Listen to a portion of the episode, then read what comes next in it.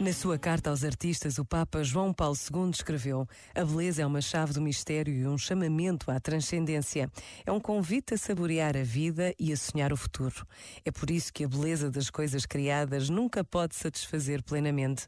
Faz vir ao de cima essa saudade escondida de Deus que um amante da beleza, como Santo Agostinho, conseguia expressar de incomparável maneira.